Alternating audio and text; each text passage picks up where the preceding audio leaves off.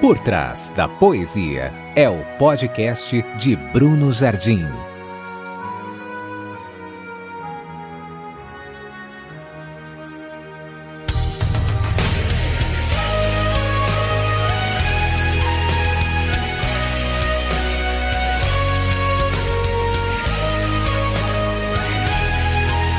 Aqui o poético e o profético se juntam na tentativa de desvendar o que há por trás de cada poesia.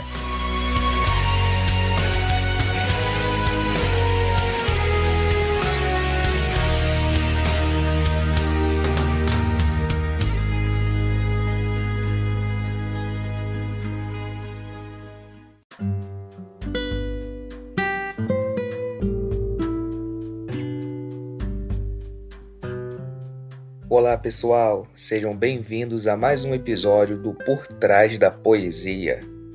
E a poesia de hoje diz o seguinte: Toda perda traz consigo a sensação de luto. Tudo fica sem sentido e não há força para lutar. Entender o sentido das perdas é o que prepara o caminho do luto para a luta.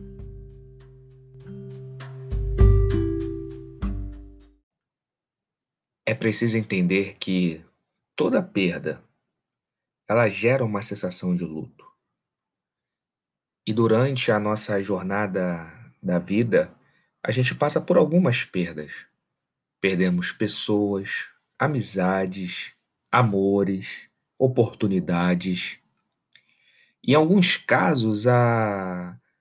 o processo de luto ele é muito rápido Nada que uma boa ducha de água fria, uma viagem não resolva. Mas há perdas, contudo, que o luto parece doer mais e demora um tempinho a mais para passar. Porque não são qualquer perdas. São perdas que atingem em cheio o significado da vida. E quando as perdas elas atingem nossos propósitos, não é tão fácil assim voltar para a vida.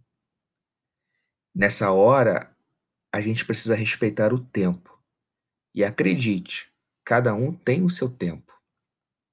O problema é que muita gente não respeita este tempo. Eu lembro uma vez um, um acontecimento um tanto quanto hilário que houve comigo. A primeira vez que eu fui doar sangue, ao término do processo de doação, eu me levantei rápido demais e fui para o refeitório lá tomar um café, o um lanche. E passaram-se alguns segundos eu desmaiei. Desmaiei e quando voltei a enfermeira falou: Você se levantou rápido? Quando acabou de doar sangue? Eu falei, sim. Ela, não, você não podia fazer isso. Você precisava de um tempo para que o seu sangue pudesse circular, chegar no seu cérebro. Ao se levantar rápido, você não deu esse tempo para você mesmo. Parece uma coisa boba, mas faz sentido. Porque a gente precisa respeitar o nosso tempo de recomeço. E durante os lutos, a gente toma umas pancadas que faz a gente perder sangue. E eu aprendo com isso que forte não é quem se levanta rápido, mas quem reconhece e respeita o tempo que precisa para se levantar. Requerer cores e frutos de uma árvore que acabou de ter metade do seu tronco cortado é uma baita de uma covardia. Imagina, você olhar para uma árvore que está só ali o tronco dela, só o toquinho, e exigir dela flores, frutos. Não. Ela precisa de um tempo para crescer, voltar a florescer. E mesmo partida ao meio, dentro dela ainda há a seiva da vida. Mas é normal que ela sinta mais a presença do vazio que ficou em seu tronco do que a seiva que ainda flui no que restou dela. Assim é com a gente. Logo após uma perda, Nós não temos que exigir de nós uma performance. E o problema é esse, porque muitas das vezes a gente quer uma performance para provar algo a alguém. Não faça isso. Tenha esperança que tudo tem seu tempo. Lá em Jó, no capítulo 14, versos 7 e 9, diz: Há esperança para a árvore, que, se for cortada, ainda se renovará, e não cessarão os seus renovos. Se envelhecer na terra a sua raiz e morrer o seu tronco no pó, ao cheiro das águas brotará.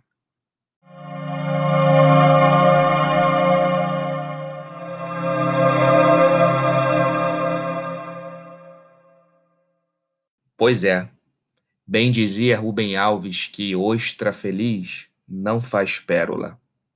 Você sabia que a ostra, para fazer uma pérola, ela precisa ter dentro dela um grão de areia que a faça sofrer?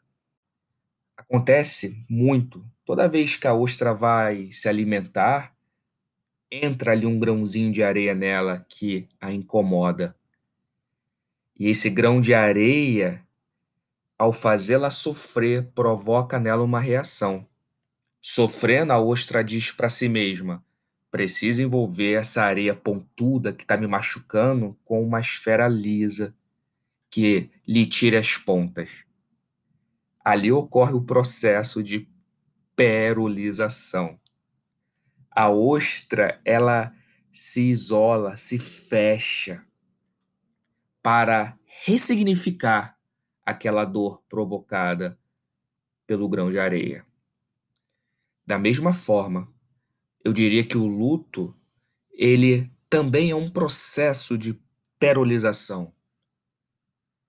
E a gente precisa olhar como quem olha para uma ostra e entender que todo aquele fechamento, isolamento, dor, choro, na verdade, é um processo para proteger uma pérola e a pérola resultante deste processo é a ressignificação da existência, é o entendimento, é o contentamento.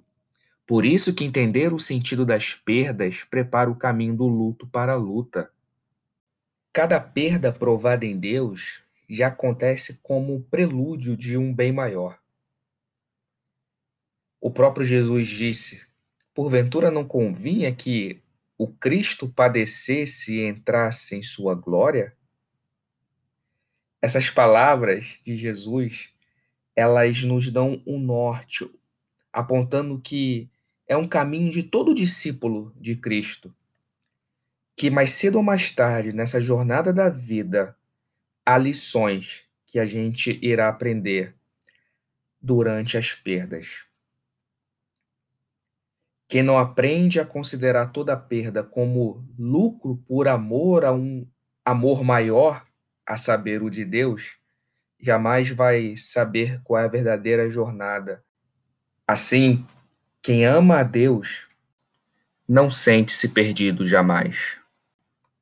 No máximo, nos sentimos em transição, como um pássaro trocando as penas mas se preparando para uma nova estação, mais madura e de voos mais certos, mais leves e até mais altos. É o início de um novo ciclo. Como uma árvore que precisa, em cada outono, se despir, desfolhar-se. Isso também é um processo dolorido para ela, pois implica em renunciar, é preciso aprender a passar por estes outonos da vida. Aqueles momentos onde não se tem flores, nem sombra para se oferecer. Inclusive, esses momentos, eles servem para que a gente venha saber quem está conosco pelo amor e não pela conveniência da utilidade. É nessa hora que a gente passa a valorizar aquelas pessoas que nos conheceram nos outonos, e ainda assim resolveram ficar, pois já apostavam na sua capacidade de frutificar.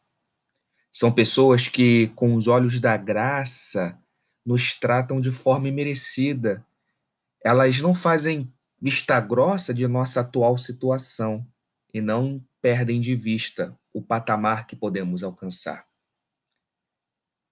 Eu diria que é preciso humildade. Humildade para passar pelos processos de luto, deixar as folhas caírem e essas folhas, ao cair no nosso solo, possam servir inclusive de adubo para fortificar nossas raízes. Mas tome muito cuidado.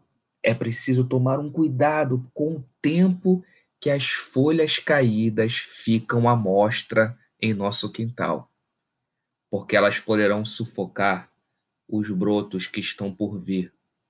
Então, mantenha sempre a terra fresca para cima e use as folhas perdidas do passado como adubo para nutrir os frutos do futuro.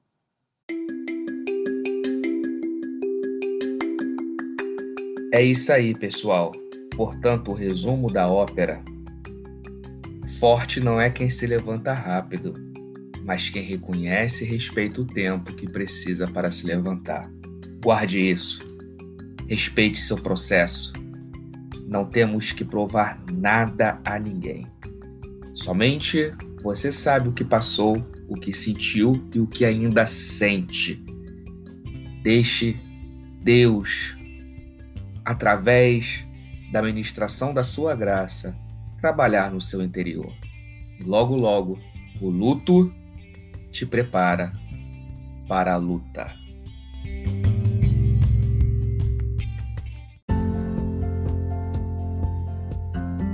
É isso aí, pessoal. Este foi mais um episódio do Por Trás da Poesia.